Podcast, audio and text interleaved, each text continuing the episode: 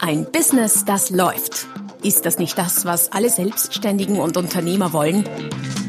Neue Kunden, mehr Umsatz und vor allem mehr Einkommen. Und das fast wie von selbst? In diesem Podcast erfährst du wöchentlich praktisch umsetzbare Tipps und Strategien, mit denen du dein Geschäft verwandelst. Und zwar in ein Business, das läuft.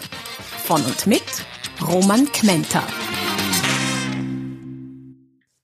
Hallo und herzlich willkommen zum Podcast Ein Business, das läuft, Folge Nummer 264 mit dem Titel Endlich sichtbar. Mit sieben unkonventionellen Strategien Aufmerksamkeit wecken und sichtbar werden.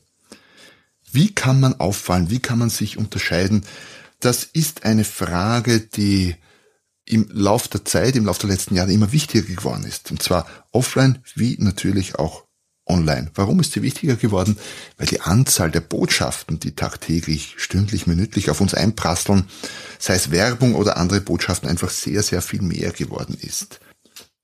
Es ist zwar die Möglichkeit für jeden Einzelnen sehr viel mehr gegeben, auch sichtbar zu werden, allerdings ist, wie gesagt, die Konkurrenz deutlich äh, vielfältiger und vielzähliger geworden. Daher geht es heute darum, wie kannst du auffallen? Wie kannst du sichtbar werden? Denn eines ist klar, und das gilt nach wie vor, wenn du nicht auffällst, fällst du weg, wie irgendeiner meiner Kollegen so schön sagt. Mir fällt nur aktuell nicht ein, wer das ist. Sorry, lieber Kollege oder liebe Kollegin.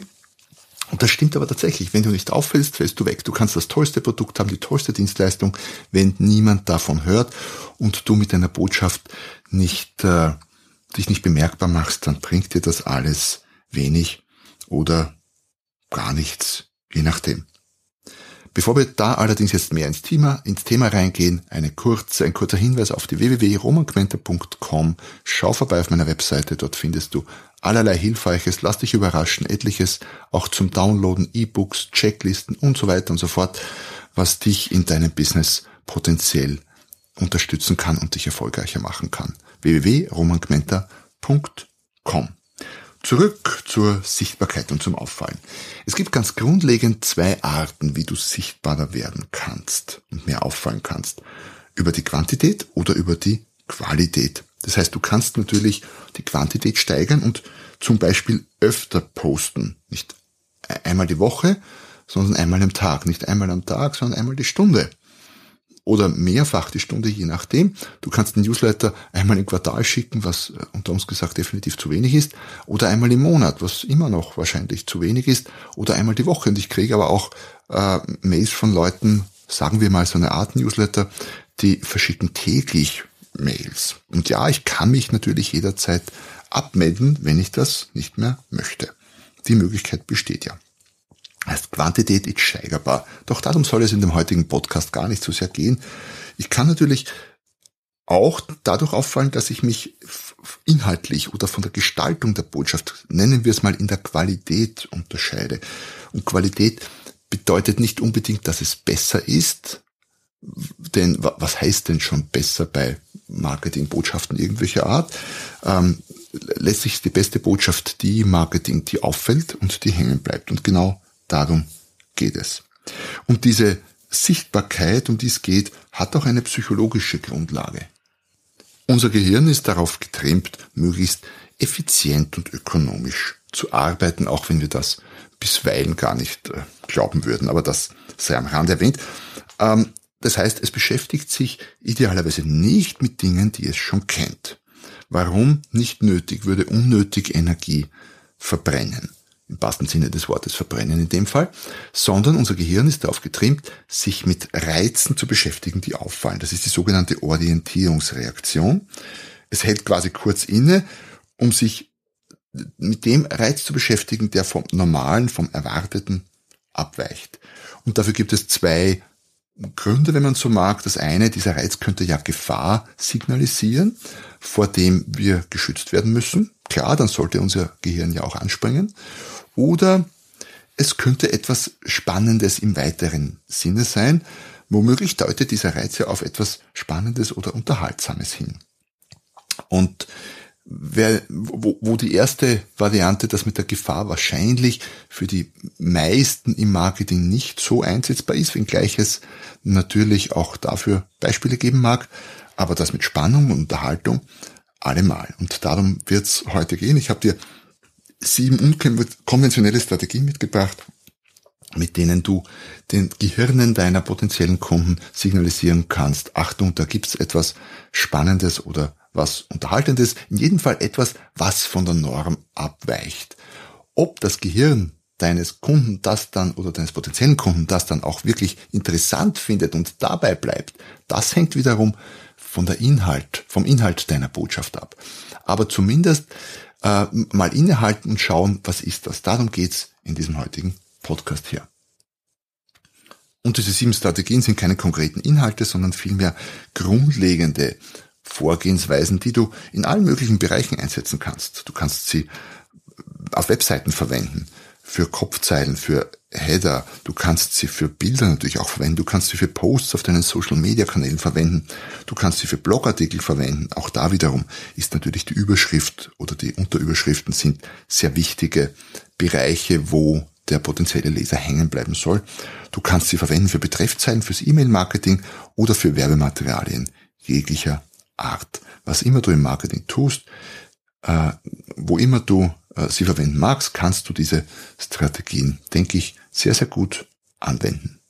Strategie Nummer eins lautet nicht gleich alles zeigen.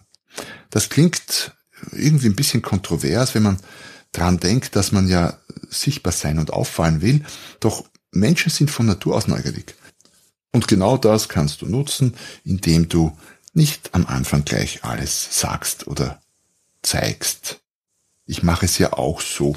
Zum Beispiel mit diesem Blogartikel, die Überschrift lautet, mit sieben unkonventionellen Strategien, aber ich sage in der Überschrift noch nicht, was das für Strategien sind. Ich versuche Neugier zu wecken. Ich könnte auch sagen, mit diesen sieben Strategien. Kennst du diese sieben Strategien schon? Lass dich überraschen. Wie auch immer man es formuliert, da gibt's hundert Varianten und Wege, aber die Grundstrategie ist die gleiche. Zeig nicht gleich alles. Das könnte sogar bei einem Bild umgesetzt werden, indem du ein Bild nicht komplett zeigst, ein Teil weglässt. Ich habe mal gehört von einer, einer Bewerbung, die eine Bewerberin geschrieben hat. Genau, es war in meiner Zeit bei Samsonite und äh, ein Kollege aus einem anderen Land, ein Verkaufsleiter, Kollege hat mir erzählt, er hat eine Bewerbung gekriegt von einer jungen Dame, die ein halbes Bild geschickt hat. Also so, ich vermute mal, äh, vertikal. Ja, es muss vertikal geteilt gewesen sein, sonst wäre es ein bisschen, wäre es noch seltsamer. Und äh, die Message dazu war, wenn Sie mich ganz kennenlernen wollen, dann laden Sie mich zu einem Gespräch ein. Das war lange vor dem Fachkräftemangel, den wir heute gerade aktuell haben. Da sind solche Dinge gar nicht mehr unbedingt notwendig, wenngleich aus meiner Sicht trotzdem empfehlenswert, wenn man schon äh, ja, neugierig macht und sich vom Mitbewerb von den anderen Bewerbern auf jeden Fall unterscheidet. Also, zeig nicht gleich alles. Tipp Nummer zwei lautet, behaupte das Gegenteil. Das ist eine Strategie, die ich äh, selber auch sehr gerne und immer wieder nutze, doch nicht nur um sichtbar zu werden, sondern auch weil man dadurch, wie ich feststelle, häufig auch auf neue, ganz interessante Gedanken kommt, also selber auf neue Gedanken kommt, wenn man das Gegenteil von dem denkt, was alle denken. Und einfach Dinge, die hinlänglich verbreitete Meinung sind, einfach mal umdreht. Ich habe zum Beispiel einen Blogartikel geschrieben und sicher auch schon den ein oder anderen Podcast zu dem Thema gemacht, äh, wo es darum geht, Mitarbeiter zu an Bord zu holen als Selbstständige, was viele ja erst dann tun, wenn es irgendwie nicht mehr anders geht, respektive wenn sie meinen, sie können es sich leisten. Und ich habe das in der Überschrift formuliert, indem ich gesagt habe, warum sie es, ist, warum sie es sich nicht leisten können, keine Mitarbeiter zu haben. Das heißt, äh, es hängt nicht vom Leisten ab, sprich ich habe das, was die meisten denken, quasi umgedreht. Eine Variante, so etwas zu tun. Das kannst du auch ganz systematisch angehen. Durchkämm einfach die Meldungen, die Posts, die Beiträge, die Medien in deinem Themenbereich. Suche Schlagzeilen, speziell von brisanten aktuellen Themen, neuesten Trends und bezieh Stellung, indem du sagst, Leute, äh, stimmt so nicht, aus meiner Sicht ist es genau anders herum. Dazu brauchst du natürlich dann auch eine Idee, das heißt, du musst das dann schon auch liefern. Nur eine, einen Eyecatcher als Schlagzeile zu formulieren und dann nicht zu liefern, wäre zu wenig. Nein, du musst schon liefern. Allerdings äh, ergeben sich dabei, wie gesagt, wirklich spannende Ideen und Gedanken und oft oder oft aber immer wieder liegt die Mehrheit auch vollkommen daneben. Und die wenigen, die es wagen, anders zu denken, das Gegenteil zu denken, sind dann oft diejenigen, die ganz neue Trends initiieren. Das heißt, du könntest so auch quasi zum Trendsetter werden, wenn du magst. Strategie Nummer drei lautet, arbeite mit Übertreibungen. Und Übertreibungen können sich in, in jeglicher Hinsicht abspielen. Es kann etwas besonders lang, besonders kurz sein, besonders laut oder leise, besonders hell oder dunkel, groß, klein, schnell, langsam, bunt und so weiter und so fort. Ich habe vor kurzem zum Beispiel ein äh, Buch geschrieben aus einer mehr oder weniger spontanen Idee heraus, habe daraus eine kleine Challenge gemacht. Viele Leute glauben ja, Bücher schreiben, das dauert irgendwie e-, ewig, ist ein Lebensprojekt und geht irgendwie, muss Monate dauern oder sogar ein Jahr oder länger. Und ich äh, habe diesbezüglich ein wenig übertrieben, gar nicht so sehr, finde ich, und habe gesagt, na, ich starte hier jetzt am fünften, es war zufällig der fünfte des Monats und bin bis Ende des Monats fertig und habe das tagtäglich dokumentiert, habe äh, meine Fortschrittsliste abfotografiert auf Facebook gepostet und habe quasi in der Dauer des Bücherschreibens übertrieben im Sinne von möglichst rasch und das ist durchaus steigerbar. Ich überlege, ob ich nicht äh, mal so einen kleinen Contest mache in den nächsten Monaten, wo ich sage, ich schreibe ein Buch in drei Tagen. Auch das ist machbar, wenn ich sonst nichts anderes tue. Und dieser Grundgedanke, und wie gesagt, es geht bei diesen Strategien jetzt nicht ums Bücherschreiben, sondern um diese Grundgedanken dahinter, der ist in allen möglichen Bereichen anwendbar. Ähm, du kannst natürlich, ein banales Beispiel, das mir gerade einfällt, man kann natürlich plakatieren. Irgendwo kann man Plakate archivieren.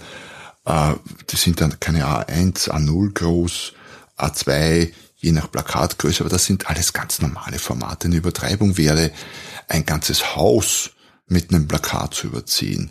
Ein ganzes riesiges Dach, ein komplettes Feld neben der Autobahn. Das sind Übertreibungen, die auffallen. Also überleg dir, in welchen Bereichen bist du denn tätig und wie kannst du übertreiben. Und denk an äh, die Dauer, die physische Dimension, die Farbigkeit.